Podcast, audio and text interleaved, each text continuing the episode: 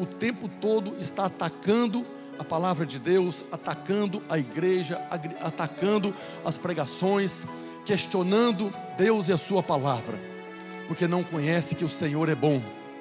Esse versículo está lá no Salmo 34, verso 8, diz: Ó, oh, é, anterior é mesmo, provai e vede que o Senhor é bom, bem-aventurado o homem que nele se refugia.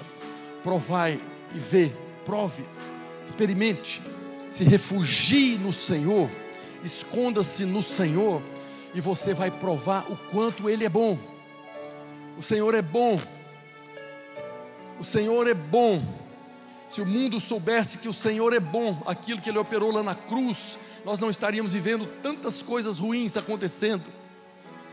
Nós somos o povo que devemos testemunhar cada dia que o Senhor é bom.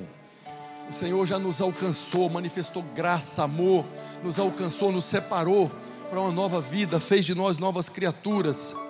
Nós precisamos, nós os filhos de Deus, precisamos provar da bondade de Deus. É disso que eu quero ministrar hoje. Essa mensagem de hoje, assim como toda mensagem, que a fé vem pela pregação e a pregação pela palavra de Cristo. Hoje, o objetivo dessa mensagem é gerar fé no seu coração, revelação de que o Senhor é bom. Uma coisa sou eu ler na Bíblia ou ouvir essa frase que o Senhor é bom. Outra coisa é eu experimentar por revelação, por experiência, a bondade de Deus. Eu até falo mais. É eu testemunhar da bondade de Deus que já me alcançou. Nós já fomos alcançados pela bondade de Deus. Algumas pessoas questionam a bondade de Deus porque está orando por um carro, está orando por uma casa, está orando por um casamento e ainda não chegou, aí questionam a bondade de Deus. Mas nós já fomos alcançados por essa bondade. Hoje é dia de ceia, é dia de nós olharmos para o pão, que é o corpo que foi partido em nosso favor, de olhar para o cálice, que é o sangue que foi derramado em nosso favor se isso não é uma bondade extraordinária e mensurável de Deus, eu não sei o que é. Nós somos o povo que podemos e devemos testemunhar da bondade de Deus, apesar das circunstâncias que eu possa estar vivendo, apesar das circunstâncias que pode me alcançar nesse mundo que jaz do maligno, apesar muitas vezes de, como Jesus falou, passarmos por aflições desse mundo. O Senhor é bom. Por que, que a gente tem que compartilhar esse tipo de mensagem se nós já sabemos que Ele é bom? Porque desde o princípio, desde o jardim do Éden, o diabo, o tentador, tem colocado em xeque essa verdade e alcançado muitas vezes sucesso.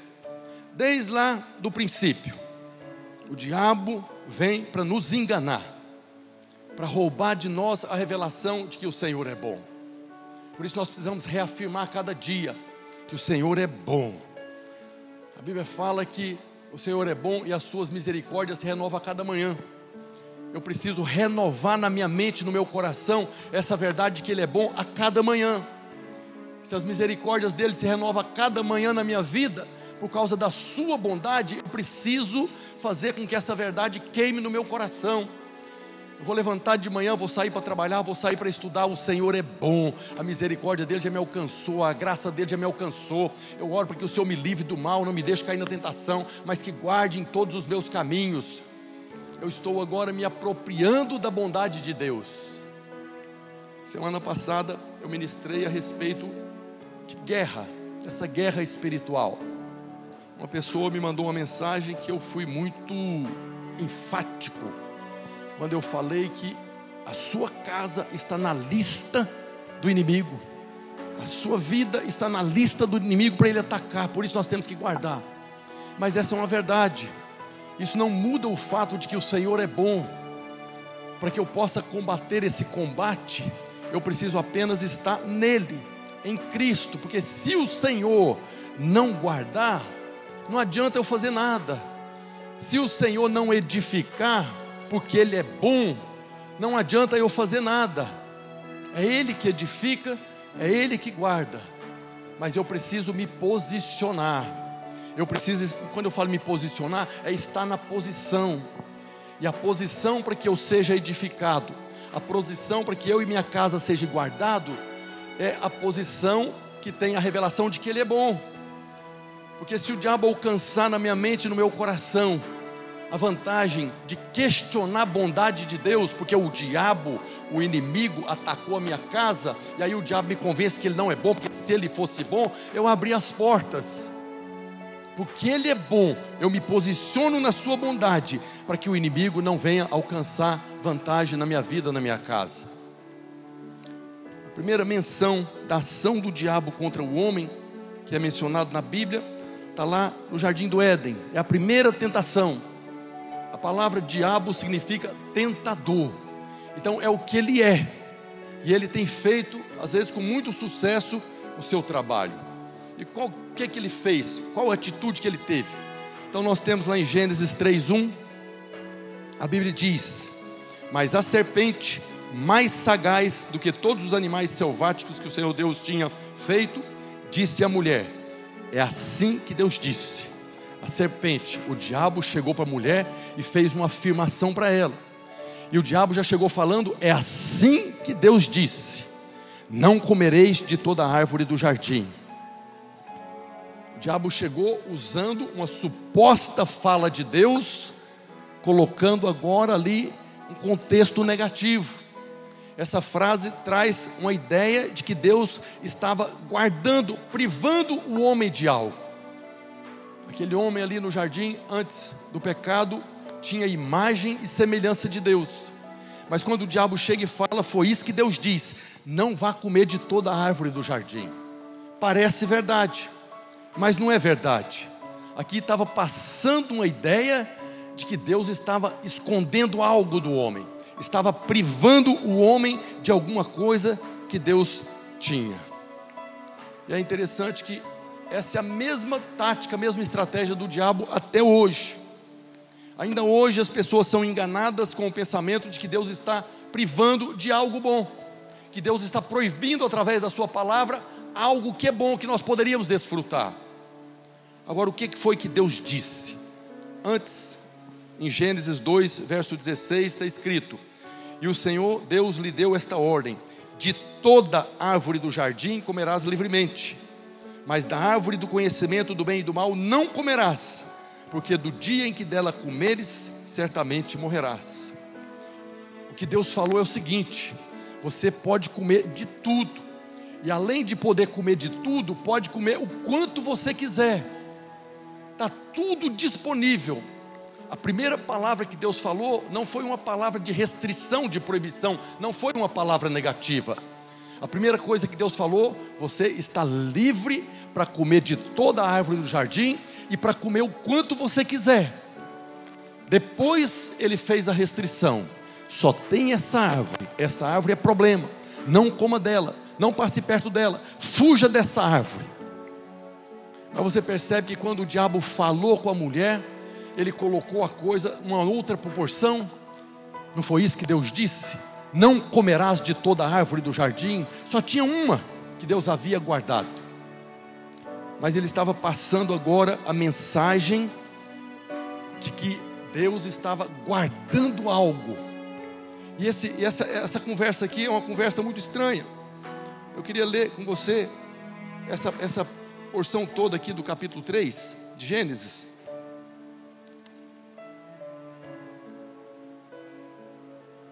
Coloca lá na Bíblia, por favor, Gabriel. Vamos ler na sequência do versículo.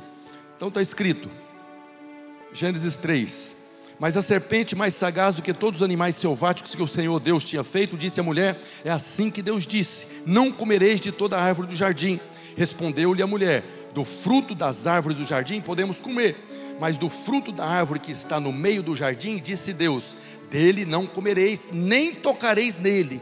Deus não falou para não tocar, Deus falou para não comer para que não morrais. Então a serpente disse à mulher: está tendo um diálogo, desenvolveu um diálogo. Não tinha que ter conversa com o diabo, não tinha que conversar com a serpente. A serpente, como falei semana passada, conquistou uma intimidade, um relacionamento.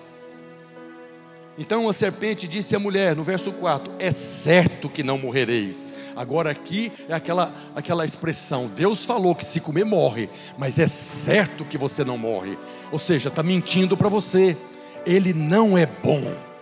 Ele mentiu para você. Você pode comer que não vai morrer, porque Deus sabe que no dia em que dele, desse fruto comerdes, se vos abrirão os olhos e como Deus sereis. Eles já eram como Deus. Eles já tinham recebido a bondade de Deus. Deus havia revelado a sua bondade, dando ao homem a sua imagem conforme a sua semelhança e liberado todo o fruto do jardim para comer o quanto quisesse comer o quanto quiser se estufar do fruto, só tinha uma árvore, não coma, porque se comer morre. Essa árvore é, é venenosa, esse fruto dela tem veneno. É aquela mesma coisa que se fala para criança, não brinca com isso. Toda embalagem de produto de limpeza, de remédio, está escrito: mantenha longe das crianças. O que é que o diabo faria nessa situação? Não tem perigo, pode comer, pode beber, pode tocar. É o que aconteceu lá no jardim do Éden. Deus falou para você que se comer dessa fruta aí, morre. É mentira. É certo que você não vai morrer. Convenceu de que Deus não era bom. Pelo contrário, Deus é mesquinho. Ele está mentindo para você. Ele está falando para você que se você é, tiver relação sexual, a vida de solteiro, isso é problema, não é mentira de Deus. Ele está te privando. Ele está falando para o marido e para a mulher: não cometa adultério, não adulterarás. É mentira, não vai acontecer nada, pode fazer à vontade. É a mesma tentação, está questionando a bondade de Deus. E muitas vezes o diabo alcança sucesso na sua tentação. Só tinha uma coisa que o homem não deveria fazer porque morreria. Mas quando eles aceitaram a mentira do diabo, de que Deus não era bom, era mentiroso, Aí eles foram lá e comeram e experimentaram da morte. Não tinha jeito de voltar atrás mais.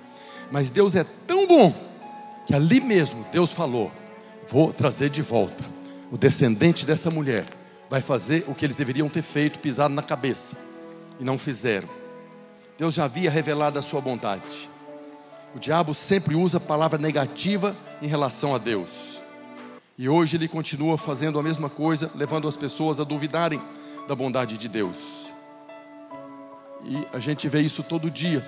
Não apenas duvidam da bondade de Deus, questionam a bondade de Deus, mas se levantam contra a palavra de Deus, reivindicando os meus direitos. Já viu isso na televisão, nas redes sociais? Nós precisamos de ter os nossos direitos. É aquela questão dos jovens aí que querem usar drogas, que querem ter sexo livre Aí vem ali a gravidez, quer fazer o aborto, meu corpo, minhas regras. Eu tenho direito, é o meu corpo, eu posso fazer com ele o que eu quiser. Estão reivindicando direitos, porque o diabo está colocando na cabeça deles: você tem direito, é o seu corpo, você pode fazer o que você quiser. Você pode dar um tiro na cabeça, pode usar droga, pode se envenenar, do quanto você quiser. É seu direito. Reivindique. É as chamadas feministas aí que de feminista não tem nada, porque não defende causa de mulher nenhuma se levantando, saindo nua, se expondo, reivindicando direitos. Mas tudo isso é questionando a bondade de Deus, questionando o direito de não ser abençoado por Deus, não é de obedecer a Deus. Se fosse uma questão de ordem de Deus, Deus tinha colocado o anjo lá guardando a árvore do conhecimento do bem e do mal. Deus falou: não coma, porque tem veneno, vai morrer. Eles foram lá comer, Deus não foi lá cercar. É a mesma coisa, quer usar droga, Deus não vai mandar o anjo. Mas Deus está falando, não faça isso. É veneno, vai morrer. Mas as pessoas estão questionando o tempo todo aquilo que é a vontade de Deus para nós, que a boa vontade de Deus. Aí, para piorar mais as coisas ainda, aparecem falsos profetas falando que essa verdade da palavra de Deus, que é uma verdade eterna, que é o próprio Cristo, que nós precisamos atualizar ela. Vira essa bobagem essa semana? Nós precisamos atualizar a palavra de Deus. Tem algo que foi muito confrontador para mim, que nós tivemos um seminário de casais semana passada. E uma das verdades da palavra de Deus é que o marido tem que amar a esposa como Cristo ama a igreja, entregando a sua vida por ela. expressando amor tão grande pela esposa, a ponto de morrer por ela, como Cristo morreu pela igreja. Falamos também que as esposas devem ser submissas ao próprio marido, como ao Senhor. E uma das coisas que o falso, falso profeta falou, até hoje tem homem pregando aí, que a mulher tem que ser submissa ao marido, que o marido tem que amar a esposa. Mas o que, que é que nós temos que fazer? Vamos atualizar a Bíblia agora para falar que o marido não tem que amar a esposa? Que a esposa não tem que reconhecer o seu marido como cabeça, como a Bíblia fala? Vamos atualizar a Bíblia agora, porque o homossexualismo não é pecado. Tem tantos homossexuais, então nós temos que trazer eles para a igreja. Vamos abrir o Evangelho Vamos transformar o Evangelho na Bíblia do mundo, no Evangelho segundo Satanás, aonde pode todas as coisas, toda tentação agora está legalizada, Deus não está chateado, não tem problema nenhum. O que o falso profeta está falando é o seguinte: pode comer da árvore do conhecimento do bem e do mal, não tem problema, exceto que não morrereis. Está querendo atualizar a Bíblia para tirar aquilo que Deus falou não coma da árvore do fruto do bem e do mal, porque do dia que dela comer, vai morrer. Então vamos atualizar, pode tirar isso daí, pode comer à vontade.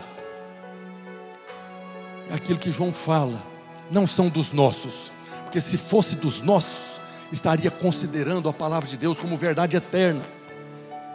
É uma verdade eterna. Domingo passado eu falei a respeito dessa guerra e nós vai che chegar ao dia em que nós vamos ter que ter uma segurança ali na porta, porque senão vai entrar um maluco ali com uma metralhadora, com uma faca, para matar os irmãos, simplesmente porque acreditam na bondade de Deus. E não aconteceu lá na França, lá do maluco que entrou lá e matou três pessoas dentro da igreja, botando fogo em prédio de igreja. Vamos atualizar a Bíblia, não tem problema isso. Eles não querem, não querem que nós adoremos, vamos atualizar a Bíblia. Cada um agora faz o que quer e Deus vai abençoar. Está tentando tirar o conceito do pecado. Porque o homem e a mulher comeram do fruto que não deveria ter comido, eles pecaram. E porque pecaram, foram destituídos da glória de Deus. Passaram agora a carecer da glória de Deus. E a atualização da Bíblia é para tirar esse conceito de pecado. Mas só tem uma coisa que tem o poder de tirar a condenação do pecado. Lá no Evangelho de João, capítulo 1, verso 29. João Batista dizendo: No dia seguinte, viu João a Jesus que vinha para ele e disse: Eis o Cordeiro de Deus que tira o pecado do mundo. Diga glória a Deus. O pecado só pode ser resolvido em Cristo. É Ele que é o caminho, é Ele que é a verdade, é Ele que traz a vida de Deus para nós agora de novo. Não há outro caminho. Você pode mudar a Bíblia. Tem muitas Bíblias por aí. Tem a Bíblia espírita, tem a Bíblia satânica. Já tem, não precisa de, de outra Bíblia. Agora precisa decidir: você quer viver em que reino? Você quer viver no império das trevas ou no reino da maravilhosa luz? A luz resplandece sobre as trevas. Mas tem gente querendo viver aqui no ambiente de luz, em trevas. Hoje é dia de ceia, eu falo de novo. É por esse sangue que nós fomos lavados dos nossos pecados. A carta aos Hebreus fala que aquele sacrifício de Jesus resolveu de uma vez por todas. Lá no Velho Testamento, todo ano havia o sacrifício para espiar o pecado da nação. Mas quando veio o Cordeiro de Deus, o Cordeiro perfeito, que se entregou como sacrifício, acabou o problema. A única coisa que precisamos agora é crer nessa verdade.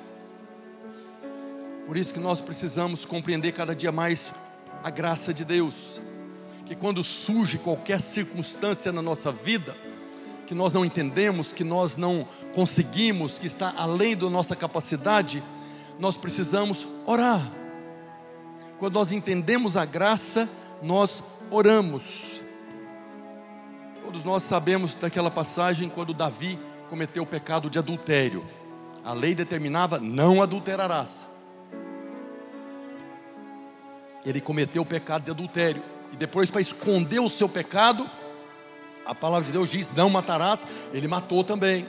Então cometeu adultério, um abismo chamou outro abismo, e agora ele estava lá com dois pecados lá gigantescos: o adultério e o assassinato. Foi um abismo chamando outro abismo. Agora, o que muitas pessoas não sabem é o que Deus falou para Davi depois. Eu estou falando da imensurável bondade de Deus.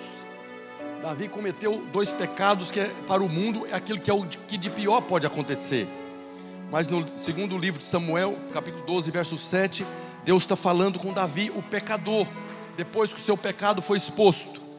Deus está falando para ele: Eu te ungi rei sobre Israel, eu te livrei. Muda aí, varão. Eu te ungi rei sobre Israel, eu te livrei das mãos de Saul, dei-te a casa de teu senhor e as mulheres de teu senhor em teus braços, e também te dei a casa de Israel e de Judá. Quando Davi assumiu o reino, estava dividido: era o reino do norte, o reino do sul, era Efraim e Judá. Aí Deus, através de Davi, uniu. Então deu para ele todo o reino de Israel. E agora Deus fala: e se isso fora pouco, se você não estivesse satisfeito, eu teria acrescentado tais e tais coisas. O que, que o Senhor está dizendo para Davi aqui depois que cometeu aquele pecado?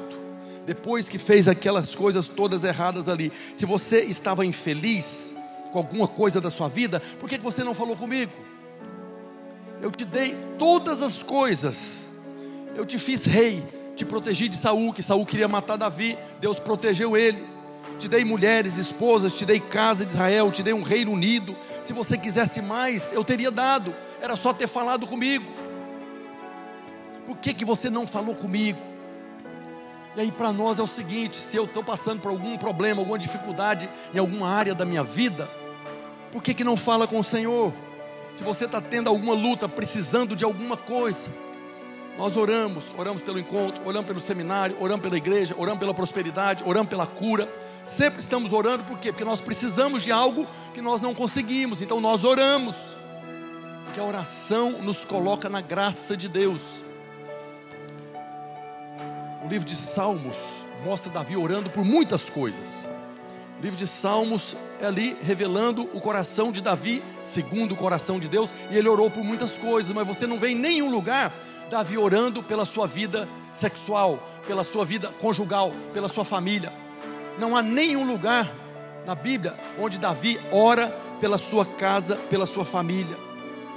Nós ministramos semana passada, por causa dessa negligência nós vimos semana passada que a cidade de Davi, onde ele estava com sua família, com seu exército, foi atacada pelo inimigo, queimada e levou tudo como escravo, cativo.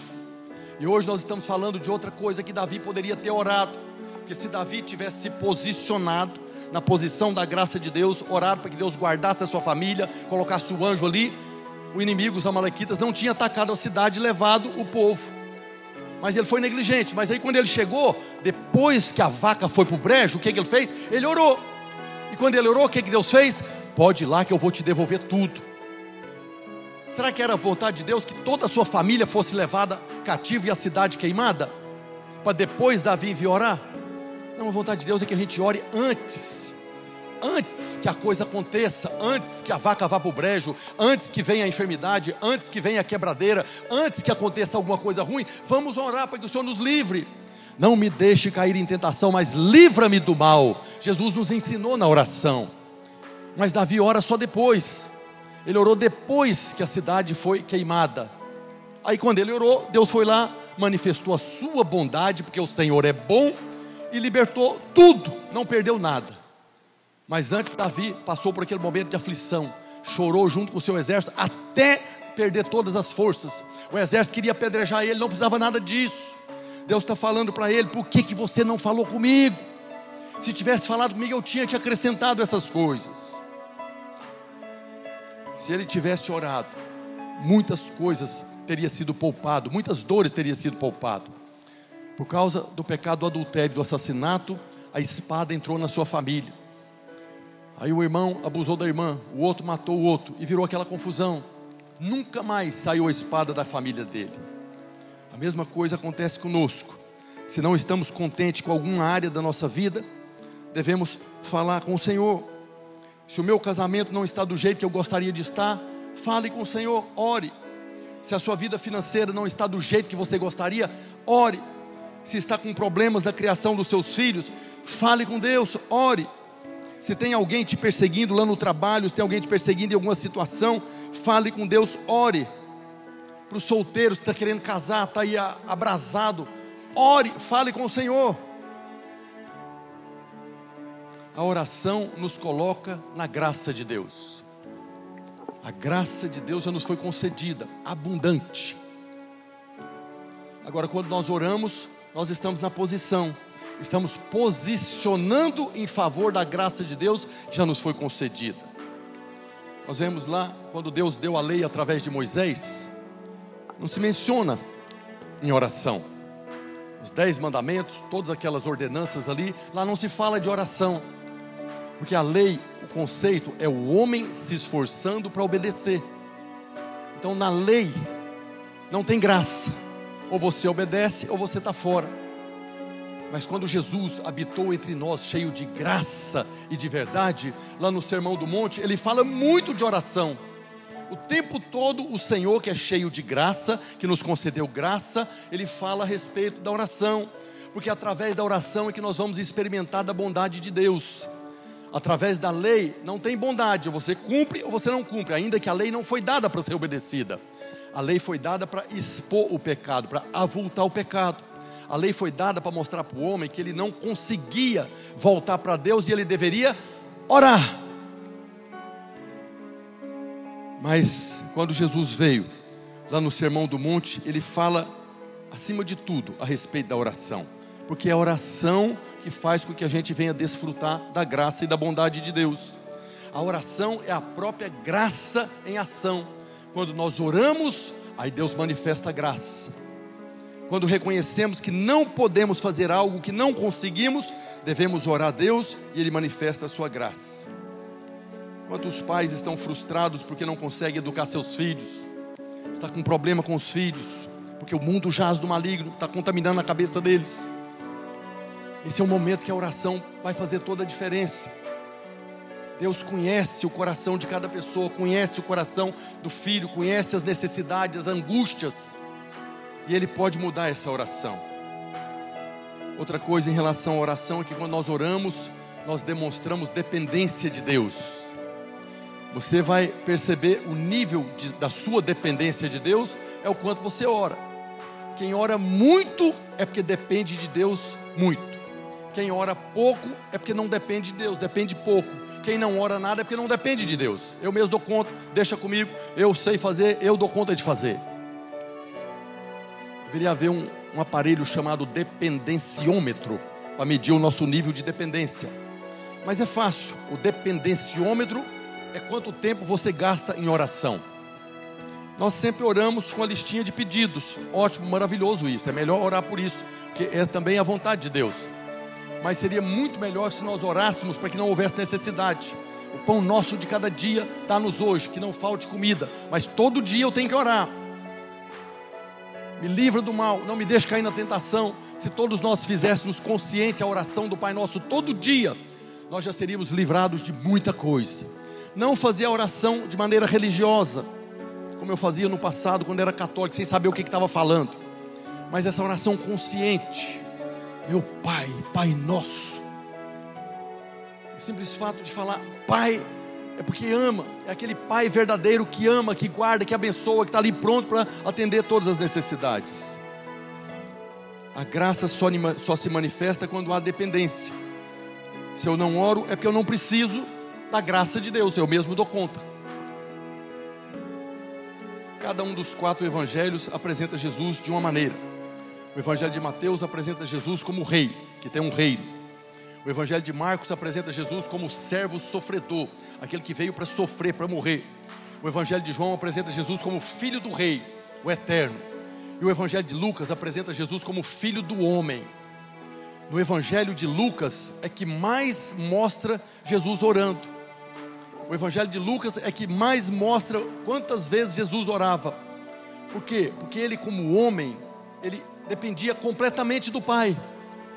Então ele, como homem apresentado ali no Evangelho de Lucas, ele tinha que orar, porque ele não tinha condição de nada. Esse é o padrão. Nós, homens, devemos depender completamente do Pai, das coisas mais simples. Algumas pessoas às vezes questionam determinadas orações. Que que é isso? Aí você precisa pedir isso de Deus? Coisa tão simples.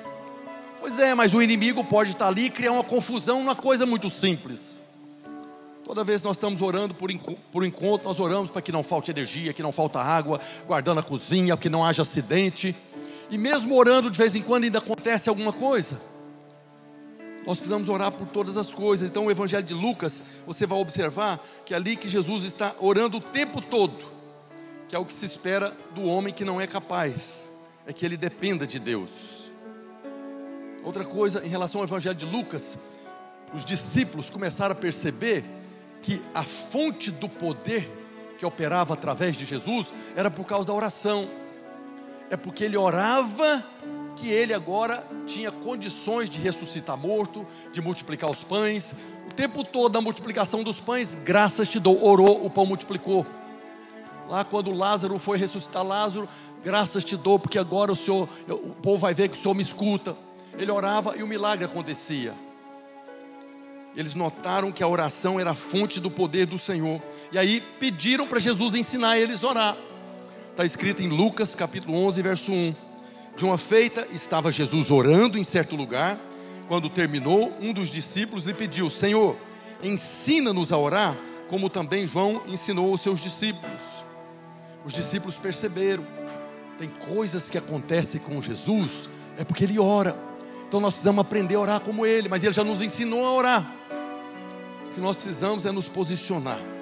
Enquanto Jesus esteve aqui na carne, quando ele habitou entre nós cheio de graça e de verdade, como homem, ele dependia completamente do Pai. Tudo que ele fez, ele fez pelo poder do Espírito Santo. Nós oramos ao Pai, no nome de Jesus, e quem opera o milagre é o Espírito Santo. Fala comigo, eu oro ao Pai, no nome de Jesus, e o Espírito Santo opera o milagre. O Espírito Santo é o agente de Deus que está operando na terra hoje. A nossa oração é sempre direcionada ao Pai no nome de Jesus, como ele falou: tudo quanto pedirdes ao meu Pai em meu nome, crendo, farei. Agora o diabo vem convencer o homem, seja na igreja, fora da igreja, que Deus não é bom. Então não adianta orar. Porque se eu creio que Deus é bom, que o Senhor é bom, que a sua misericórdia se renova a cada manhã, eu vou orar, porque eu creio, tudo quanto pedires ao meu Pai em meu nome, crendo na bondade dele, será assim. O diabo está o tempo todo tentando nos convencer que Deus não é bom. E algumas pessoas afirmam que Deus abençoa algumas pessoas e outros não. Que Deus manifesta graça para alguns, mas não manifesta para outros. Mas isso é mentira do diabo. Há circunstâncias que definem isso. E o Senhor pode dar muito mais do que qualquer um possa pedir ou pensar. Ele fala isso na carta aos Efésios, capítulo 3, verso 20. Ora, aquele que é poderoso. Quem que é poderoso? Nosso Deus, nosso Pai, que é bom. Ele é poderoso para fazer infinitamente mais do que tudo quanto pedimos ou pensamos. Ele é poderoso para fazer muito mais do que aquilo que eu peço. Mas se eu não peço nada, nada vezes muito é nada. Tudo isso é na nova aliança. A nova aliança, a aliança da graça, é necessário que haja oração. A oração introduz a gente na graça. Aí você vê, não roubarás. Ninguém precisa roubar mais. Por quê? Porque Deus é poderoso para te dar. O roubo é, aponta para aquela pessoa que quer algo, mas ele não tem condição. Então, se ele não tem condição de comprar aquilo, aí ele pega e vai roubar. Não precisa roubar. Fala com o Pai, que é bom e ele vai te abençoar.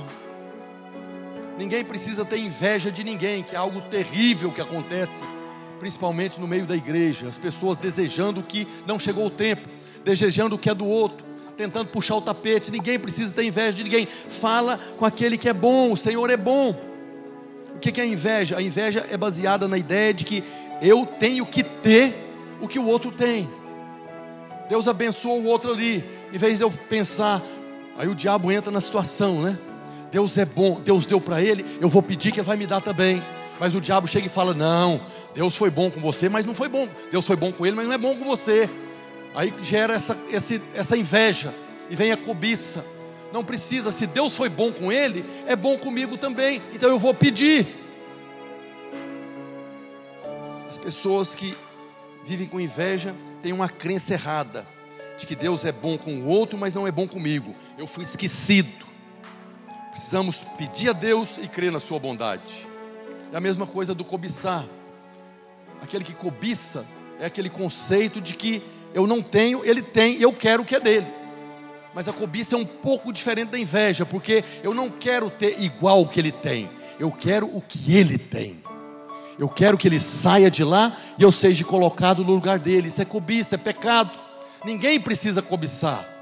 Peça ao Senhor que é bom e Ele dá para você também. Nunca duvide da bondade de Deus, porque todas essas coisas é o diabo fazendo o que fez lá no jardim do Éden. Você está vendo? Deus foi bom com ele, por isso que ele tem, por isso que ele está trabalhando, por isso que ele casou. Deus foi bom com ele e você. Deus tem o bastante para todos. O diabo é o pai da mentira, ninguém precisa mentir, porque a mentira vem porque as pessoas estão com medo. Surgiu uma situação, ficou com medo, aí pega e falou mentira. Mas o Senhor é bom, nunca nos abandonará, jamais nos desamparará.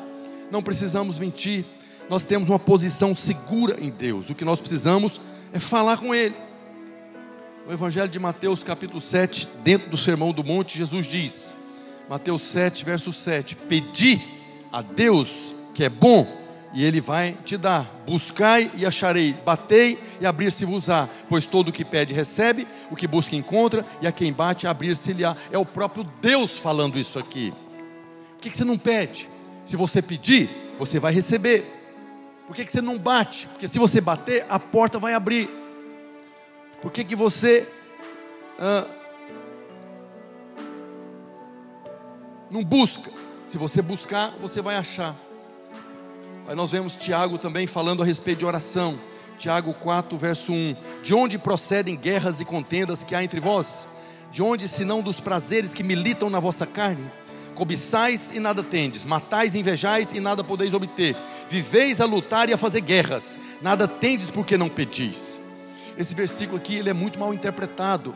As pessoas sempre olham ali, ó, vive fazendo guerra, contenda, só está preocupado com os prazeres da sua carne. Vocês cobiçam, matam, têm inveja, não pode fazer nada. Vive é lutar. As pessoas falam que as pessoas não têm porque tem inveja, porque cobiça, porque todas essas coisas.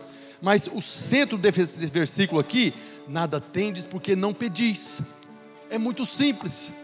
Porque você não pede, você tem inveja, cobiça, aí vem a guerra. Então, antes de guerrear, antes de cobiçar, antes de ter inveja, peça. Você não tem porque você não pediu. É muito simples o que a palavra de Deus está falando aqui. Se você pedir, você vai ter tudo o que você está pedindo e não precisa ter inveja, não precisa fazer guerra, não precisa preocupar com os desejos da carne, porque o Senhor vai te livrar. Aí esse versículo fala também que quando nós não oramos, quando nós não pedimos, nós nos tornamos carnais voltamos agora para a vida natural, os desejos da carne.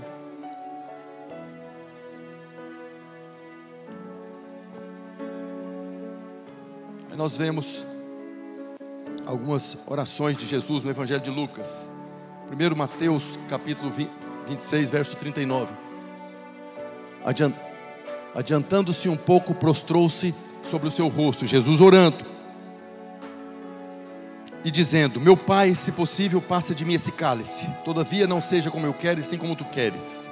Jesus estava orando, tinha uma situação de aflição diante dele. Depois Lucas 6:12, naqueles dias retirou-se para o monte Jesus a fim de orar e passou a noite orando a Deus. Jesus manifestava muito poder, muitos milagres, mas passou a noite toda orando. Lucas 9:18, estando ele orando à parte, achava-se presente os discípulos a quem perguntou: Que dizem as multidões que eu sou? Jesus estava orando, aí apareceram os discípulos, e Jesus, agora, sob a direção do Pai, perguntou. Foi quando Pedro falou para ele: Tu és o Cristo, filho, e ele fala: Foi meu Pai que te revelou. Por que, que o Pai revelou para Pedro que ele era o Cristo? Porque ele estava orando à parte para que se cumprisse a vontade de Deus. Então todas as coisas aconteceram porque Jesus tinha comunhão com o Pai e orava.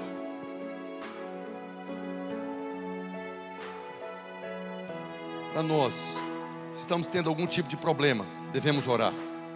Se o casamento, se os filhos, se a vida não está do jeito que nós gostaríamos, deveríamos orar. A oração nos coloca na posição da graça. Se eu, eu quero ser guardado, Eu quero ser edificado. Eu oro e aí o Senhor edifica, o Senhor guarda. Outra coisa, não devemos limitar a bondade de Deus. Que o diabo sempre vai nos levar a questionar que o Senhor é bom, a questionar a bondade de Deus. No milagre da multiplicação dos pães, nós vemos Jesus realizando ali a multiplicação, alimentando cinco mil homens, além de mulheres e crianças. O texto diz, está lá no Evangelho de João, capítulo 6, verso 11. Então Jesus tomou os pães e, tendo dado graças, Jesus pegou os pães e os peixes, deu graças, orou ao Pai e distribuiu entre eles, e também igualmente os peixes, o quanto queriam. Fala, o quanto queriam. E quando já estavam fartos, disse Jesus a seus discípulos: Recolhei os pedaços que sobraram, para que não se perca. Nós sabemos que sobrou doze cestos. Então existe um conceito, porque o diabo traz de que Deus nos abençoa conforme a sua vontade. Mas não foi isso que aconteceu aqui. Tinha cinco mil homens, mas mulheres e crianças, diz aí os entendidos, por volta de 20 mil pessoas. E Jesus pegou cinco pães, dois peixinhos e multiplicou e alimentou essa multidão de pessoas. Mas não foi segundo a sua vontade foi enquanto eles queriam, até ficarem fartos. Depois que eles estavam fartos, aí então para a multiplicação agora. Mas a coisa estava acontecendo que ainda sobrou 12 cestos cheios. Então não é segundo a vontade de Deus, é segundo a nossa vontade. Agora eu vou expressar a minha vontade no quanto eu dependo de Deus, o quanto eu quero. Nós vemos isso também no Velho Testamento, lá no Velho Testamento, no segundo livro de Reis. Nós vemos a experiência lá das vasilhas. Então disse ele: Vai, é aquela questão da viúva que estava lá com os dois filhos, que ia morrer de fome. O profeta, agora no nome de Deus, falou para ela: Então disse ele: Vai e pede emprestadas vasilhas a todos os teus vizinhos, vasilhas vazias, não pouca, pede muita. Então entra e fecha a porta sobre ti seus filhos, e deita o azeite em todas aquelas vasilhas põe a parte a que estiver cheia. Partiu, pois, dele fechou a porta sobre si seus filhos. Estes lhe chegavam as vasilhas e ela as enchia. Cheias vasilhas, disse ela a um dos filhos: Chega-me aqui mais uma vasilha. Mas ele respondeu: Não há mais vasilha nenhuma. E o azeite parou.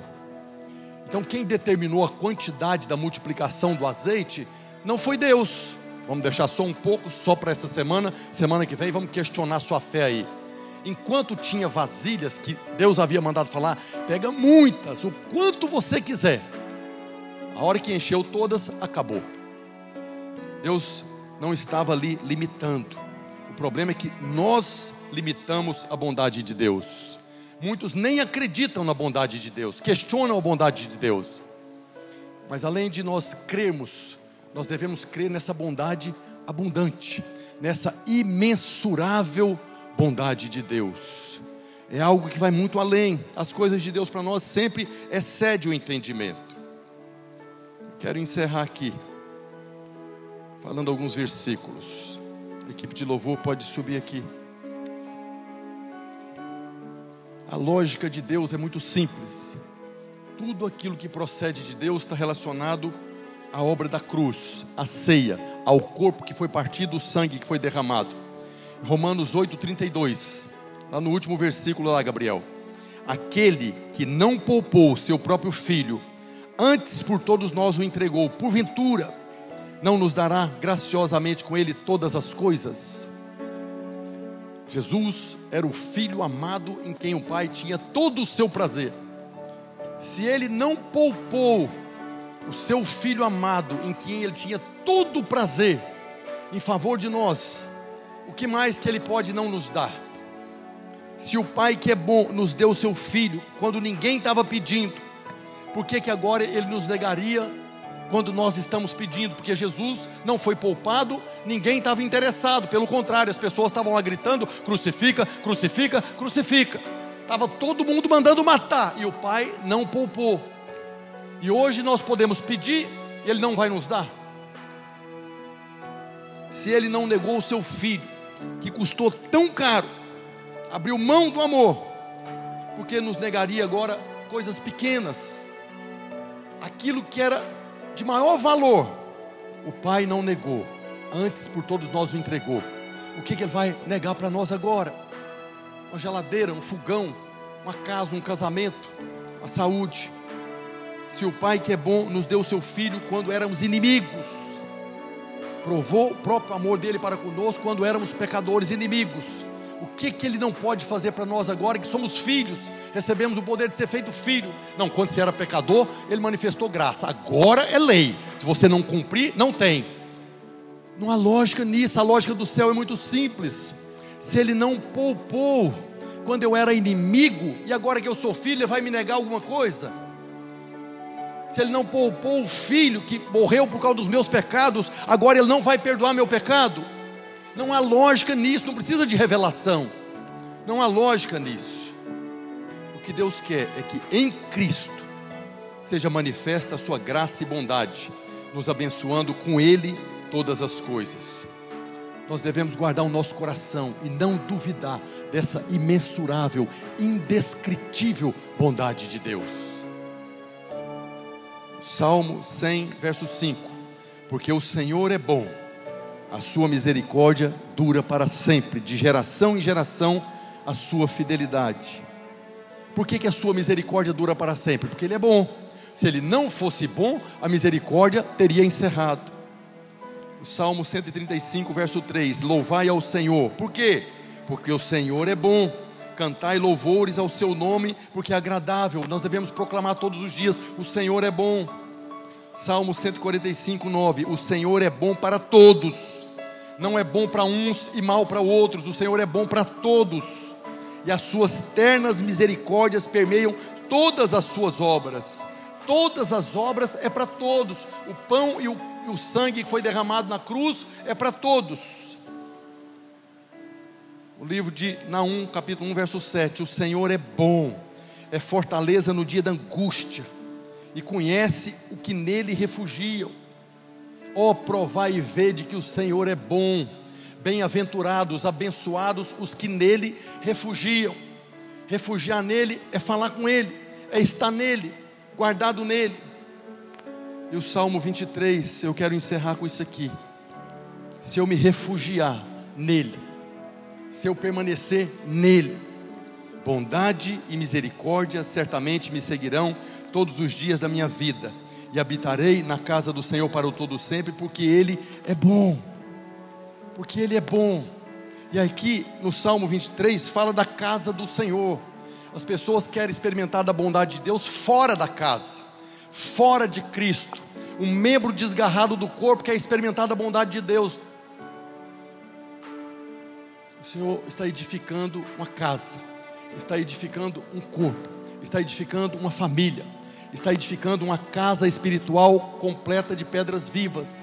Mas tem pessoas que querem experimentar bondade e misericórdia lá fora, uma pedra rolando no mundo. Quer experimentar a bondade e misericórdia como um soldado que abandonou o, de, o, o exército está lá fora. Não quero guerrear essa guerra aqui. Tem muita gente falsa nesse exército aqui. Eu vou embora ficar sozinho lá quer experimentar bondade e misericórdia no mundo. Onde você viu nesse planeta bondade e misericórdia no mundo?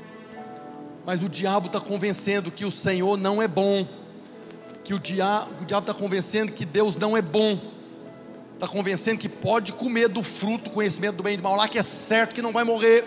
Quantos irmãos estão morrendo lá fora? Quantas famílias estão sendo destruídas lá fora? De irmãos porque deixaram de habitar na casa do Senhor para todo sempre, é para todo sempre, não é um tempo. Eu tive um encontro com Deus, vou ficar aqui seis meses, vou ser abençoado e vou embora.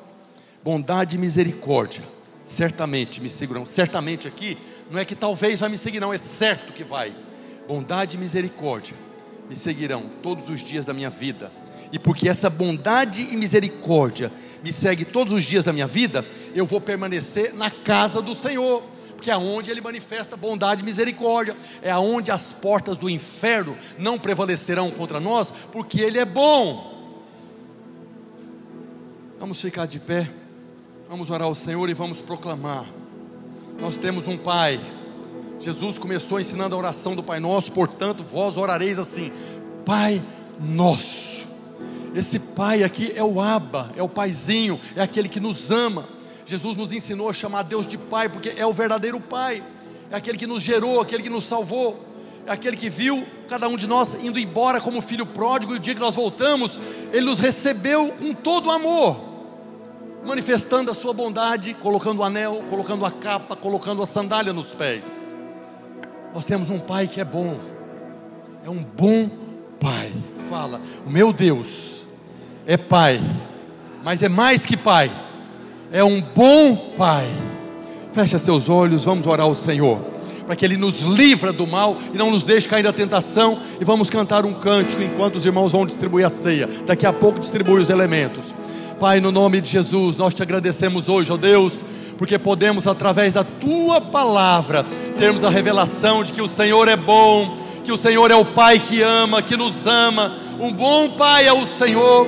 Nós oramos hoje, ó Deus, para que essa verdade queime no nosso coração e nunca venhamos, ó Deus, permitir que o diabo, que o maligno venha nos roubar essa verdade de que o Senhor é bom, ainda que nós não venhamos a entender, a compreender certas circunstâncias, que nunca afaste da nossa mente e do nosso coração essa verdade que o Senhor é bom, o Senhor é bom e a sua misericórdia dura para sempre. O Senhor é bom, por isso bondade e misericórdia nos seguirão todos os dias da nossa vida. Livra-nos do mal, ó Deus, de não permanecermos na casa do Senhor para todo sempre. Pelo contrário, que aqui nós venhamos a desfrutar da bondade e da misericórdia do Senhor todos os dias da nossa vida.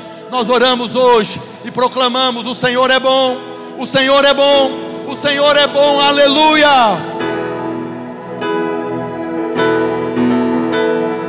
Eu ouvi mil histórias de como alguns vêm a ti, mas eu vi tua doce voz na escuridão me dizendo que se agrada de mim, que eu nunca estou só. Tu és um bom pai, tu és um bom, bom pai. É quem tu és, é quem tu és, é quem tu és. Sou amado por ti, é quem eu sou, é quem eu sou, é quem eu sou.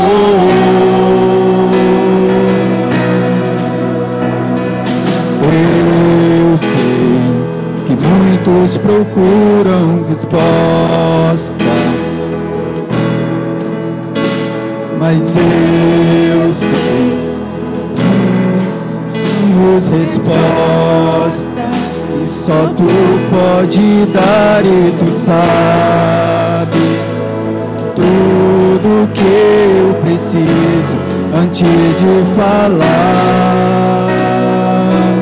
Tu és um bom, bom pai, é quem tu és, é quem tu és, é quem tu és, sou amado por ti, é quem eu sou, é quem eu sou, é quem eu sou. És perfeito em tudo que faz. És perfeito em tudo que faz. És perfeito em tudo que faz.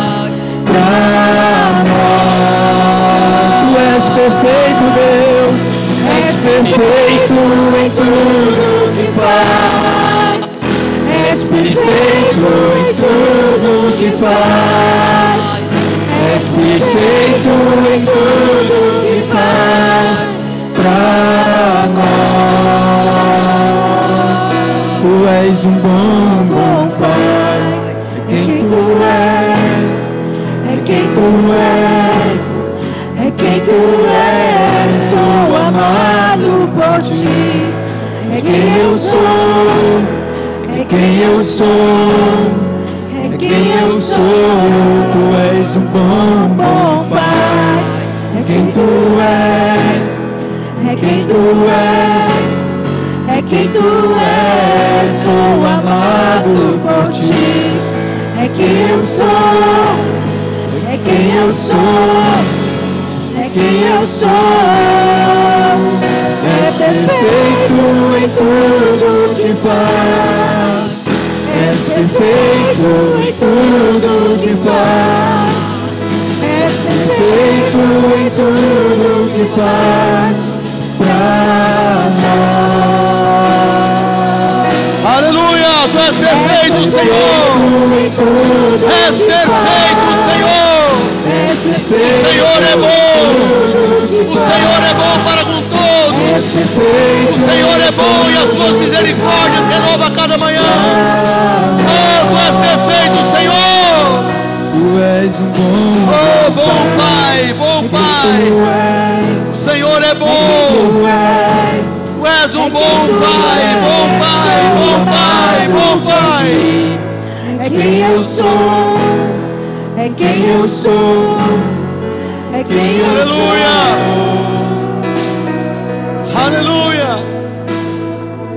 Aleluia! Nas suas mãos a prova da bondade de Deus. No dia da ceia, diante dos discípulos, diante de nós, o Senhor pegou o pão, partiu e nos entregou, dizendo: Este pão é o meu corpo, que será partido em favor de vós. Da mesma maneira, ele pegou o cálice, olhou para os seus discípulos e falou: Este cálice é o sangue que será usado para se firmar a nova e eterna aliança eterna, mostrando a bondade de Deus, a bondade eterna, bondade e misericórdia te alcançarão todos os dias, porque eu estou agora derramando sangue.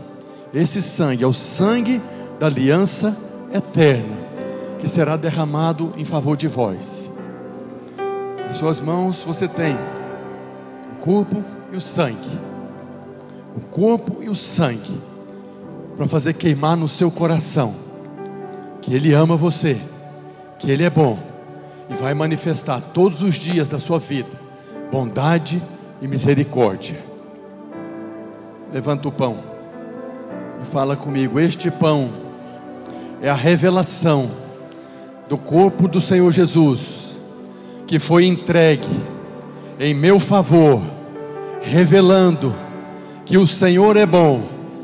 Esse corpo foi moído, traspassado, destruído, desfigurado lá na cruz em meu favor, revelando a bondade de Deus. Ao comer este pão, eu recebo a cura pela bondade de Deus. Eu recebo restauração para o meu corpo, para a minha alma, para o meu espírito, por causa da bondade de Deus. Ao comer este pão, eu declaro que permanecerei para todo sempre na casa do meu Deus e experimentarei bondade e misericórdia todos os dias da minha vida, na graça do Senhor Jesus, no amor de Deus o Pai, na comunhão com os meus irmãos, no Espírito Santo. Amém. Levanta o cálice. Este cálice é o sangue da nova e eterna aliança que foi firmada lá na cruz. Este cálice representa a vontade de Deus, a manifestação da sua bondade e misericórdia, porque por este sangue eu fui comprado, por este sangue eu fui lavado, perdoado, justificado, por este sangue que revela a bondade de Deus, eu sou santificado. Ao tomar deste cálice, eu recebo vida de Deus, a vida que foi entregue lá na cruz, quando Jesus entrou na morte, revelando a bondade de Deus, liberando sobre mim a vida de Deus. Ao tomar este cálice, eu reafirmo a minha aliança com meu Pai, que é bom, e com os meus irmãos, e piso na cabeça do acusador, do diabo, e nunca cederei a tentação de duvidar da bondade do meu Pai, porque Ele é bom. Aleluia. Coma do pão, beba do cálice, em nome de Jesus.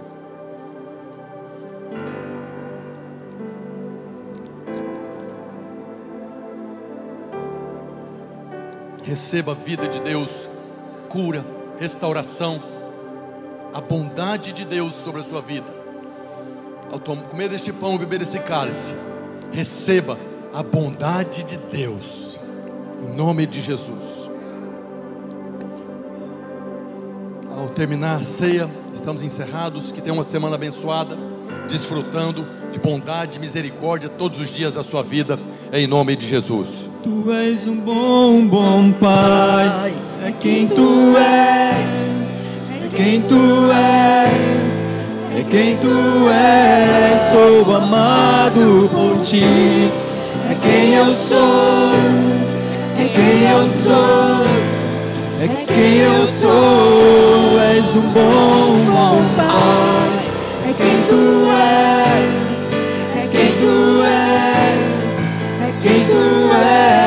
Sou amado por ti, é quem eu sou, é quem eu sou, é quem eu sou. És perfeito em tudo que faz. És perfeito em tudo que faz. És perfeito em tudo que faz.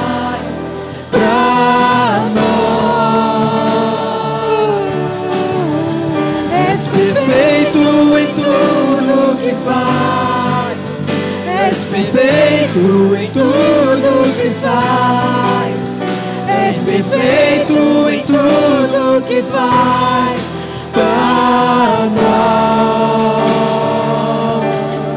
Um bom, bom Pai é quem tu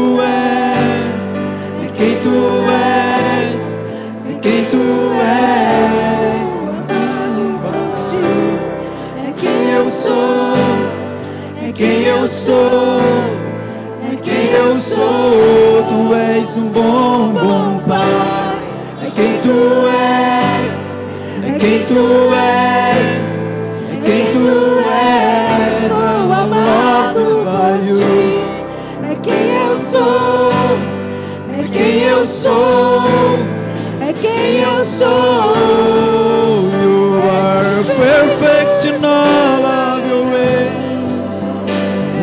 Perfect in all of your ways. You are perfect in all of your ways.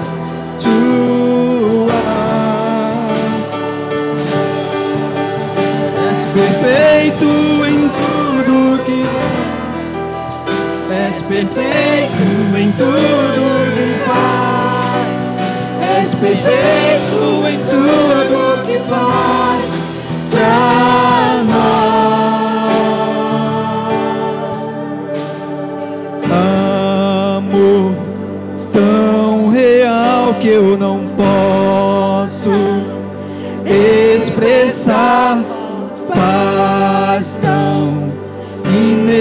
inexplicável que eu não posso falar e me chamas. Pra ir mais fundo, me chamas. Pra ir além, me chamas. Pra ir mais fundo em amor, amor.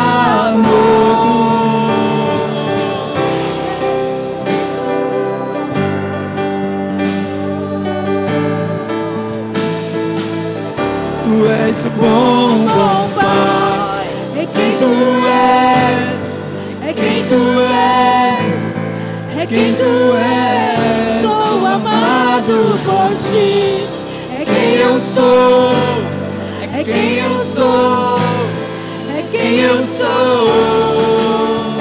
És perfeito em tudo que faz. És perfeito em tudo